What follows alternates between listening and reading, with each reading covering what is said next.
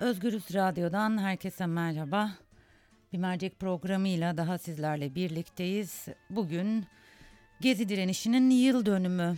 Ee, peki e, şöyle kısaca bir geziyi hatırlatalım. Gezi Parkı direnişi esnasında eylemciler Gezi Parkı ve Taksim Meydanı'nı iki haftaya yakın bir süre işgal etmiş ve e, güvenlik güçlerinin sert müdahalesiyle e, aslında e, bu eylemler son bulmuştu. Eylemler e, iki haftaya yakın devam etti ve sadece Gezi'de değil Türkiye'nin dört bir yanında Gezi eylemlerine e, destek eylemleri yapıldı.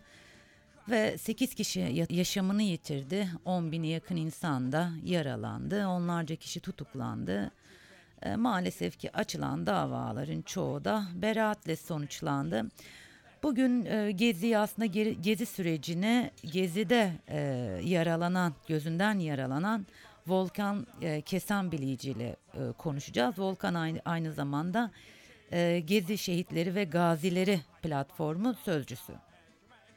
Mercek başlıyor.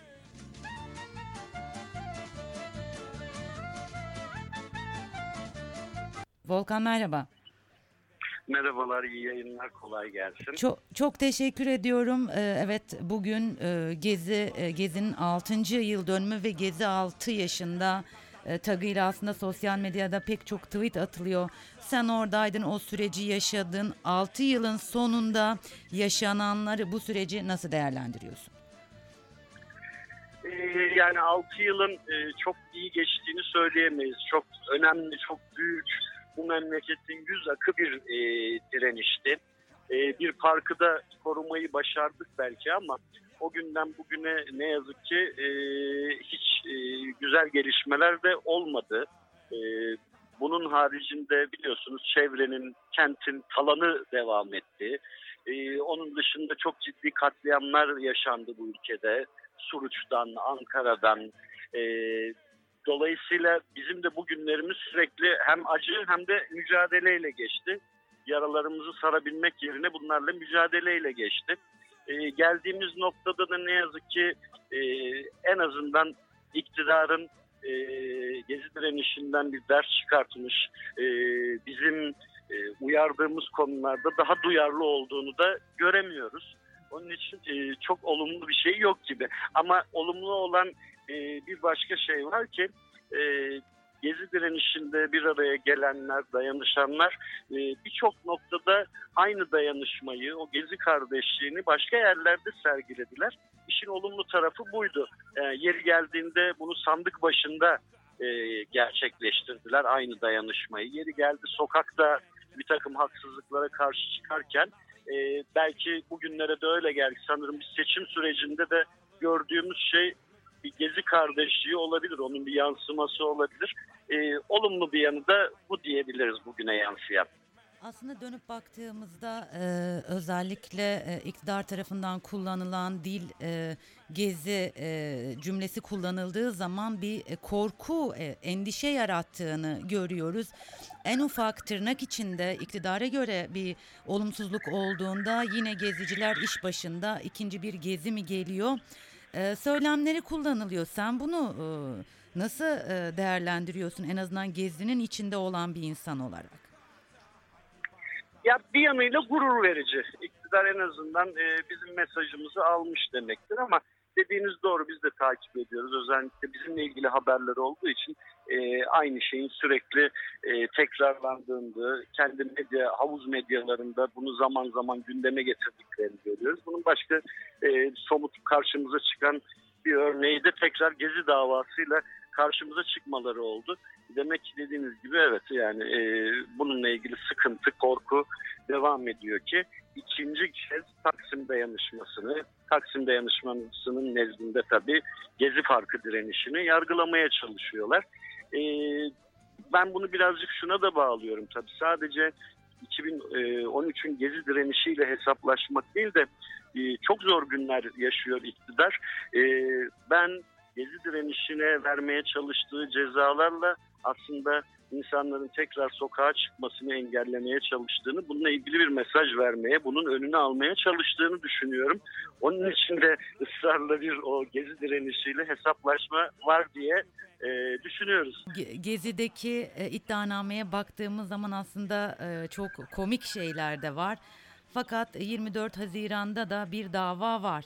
Ve o davada ne, ne olacak e, sence? E, bir öngörün var mı? Ya şöyle dediğiniz gibi gerçekten iddianameyi alıp elimize baktığımızda çok komik. Ama e, her şeye rağmen biz bu uyarıda bulunuyoruz. Bu rehavete kapılmamalıyız. Yani e, bir seçim sürecindeyiz. Ya, hani şu her şey çok güzel olacak. Kimileri tarafından her şey çok kolay olacak gibi algılanıyor. Aynı şekilde sakın ha sakın gezi iddianamesi de çok mesnetsiz diye e, buradan bir şey tutturamazlar, çıkaramazlar. Yargılanan 16 arkadaşımızın sonrasında da sırada bekleyenlerin canını yakamazlar diye lütfen kimse düşünmesin. Çünkü biz bu süreçte gördük ki tim e, Gezi şehitlerinin davalarını da takip ediyoruz. Diğer davaları da takip ediyoruz. Ne yazık ki iddianamelerin içinin boş olması çok fazla bir anlam ifade etmiyor. İnsanları haksız yere çok uzun süreler e, tutuklayabiliyorlar. Çok ciddi cezalar verebiliyorlar. E, 4-5 sene sonra dönüp e, pardon demenin hiçbir anlamı olmuyor. Bunu Balyoz'da, Ergenekon'da benzer davalarda gördük. Şimdi dolayısıyla e, aynı şeyi e, Gezi davasında da yaşamak istemiyoruz. Ki şu an zaten o davanın iki tane tutuklusu var. Ee, Osman Kavala ve Yiğit şu anda tutuklu. Çok uzun bir süre tutuklu kaldılar. Dolayısıyla iddianame bize göre boş, mesnetsiz diye kesinlikle hafife almamamız gerekiyor. Bir de oradan çıkacak sonuç çok önemli değil bizim geziciler açısından. Biz gezinin yargılanmasını bile e, içimize sindiremeyiz kabul edemeyiz, bunu affedemeyiz. Çünkü bu iktidar bugüne kadar ne yaptıysa şimdi bizleri, gezicileri bununla itham etmeye çalışıyor. E, bu bizim açımızdan kesinlikle kabul edilebilir bir şey değil. Biz evet. ne emperyalistlerle yan yana geldik, ne cemaatle yan yana geldik. Şimdi getirip bizi bir iddianameyle e, bunlarla ilişkilendirmeye çalışması bizim tepkimizi çeken konu. Orada aklanmanız hiçbir anlam ifade etmiyor. Çünkü medya organlarından öyle yayınlar yapıyorlar ki insanların aklında ne yazık ki o yalanlar kalıyor. Daha sonraki gerçeklerden toplumun haberi olmuyor. Evet e, çok doğru bir noktaya değindin aslında. Volkan şimdi e, öte taraftan şu anda galiba Taksim'e gidiyorsun ve annelerle buluşacaksın değil mi? Evet e, her sene olduğu gibi bu sene de yine saat 7'de Gezi Parkı'na yürüyeceğiz. En azından yürümek isteyeceğiz ve devletin bu konudaki tutumunu göreceğiz. Ama biz her sene olduğu gibi aynı kararlılıktayız. Şimdi ailelerimizle, yaralı arkadaşlarımızla buluşmaya gidiyorum. Saat 7'de de Gezi Parkı'na e, kaybettiğimiz kardeşlerimiz için karanfil bırakmaya çıkacağız. Bir basın açıklaması olacak. Taksim dayanışmasının e, böyle bir e, basın açıklaması var. Bunun için Taksim'e geçiyor. Ee, peki e, izin verecek mi, verilecek mi sizce, e, sence sizin e, Taksim e, e, geziye yürümenize yoksa e, her zaman olduğu gibi e, bir engelle mi karşılaşacaksınız? Ya aslında sorunun cevabı biraz da biraz önce konuştuklarımızda evet. yatıyor. E, geziden ne kadar korktuklarını biliyoruz. Bunun için de aynı şekilde izin vermekten de korkacaklarını düşünüyoruz. Bir de hepimiz ülkedeki özgürlük ortamının ne olduğunu şu anda biliyoruz. Çok mümkün gözükmüyor ama biz üzerimize düşen görevi yapalım. Ayıbı onlara kalsın. Öyle diyelim. Peki e, Gezi'nin yıl dön dönümünde e, var mı vermek istediğin bir mesaj? Neler söylemek istiyorsun Volkan? Yani şunu söylemek isterim. Kesinlikle üzerinden yıllar geçse de somut elle tutulur çok ciddi kazanımlar gözükmese de e, şöyle iyice düşündüğümüzde e, Gezi'nin bu memlekette yaşanmış e, en önemli direnişlerden bir tanesi olduğunu lütfen unutmayalım. Gezi ruhunun da aynı zamanda önümüzde yine bizi bekleyen zorluklarda e, bizim için e, tutunacağımız çok önemli bir dal olduğunu unutmayalım. Gezi ruhuyla, gezi kardeşliğiyle bizi bekleyen çok zor günler var ama bütün zorlukların altından e, kalkabiliriz diye düşünüyorum. Onun için e, Gezi ruhuna gereken önemi verelim ve e, lütfen lütfen seçimden dolayı Gezi davası e, bir kenarda kalmasın. 24 Haziran'da mutlaka destek verelim. Çünkü yargılanan sadece oradaki 6 kişi değil, onların nezdinde aslında bütün Gezi direnişini, aslında bütün toplumsal muhalefeti yargılamaya çalışıyorlar.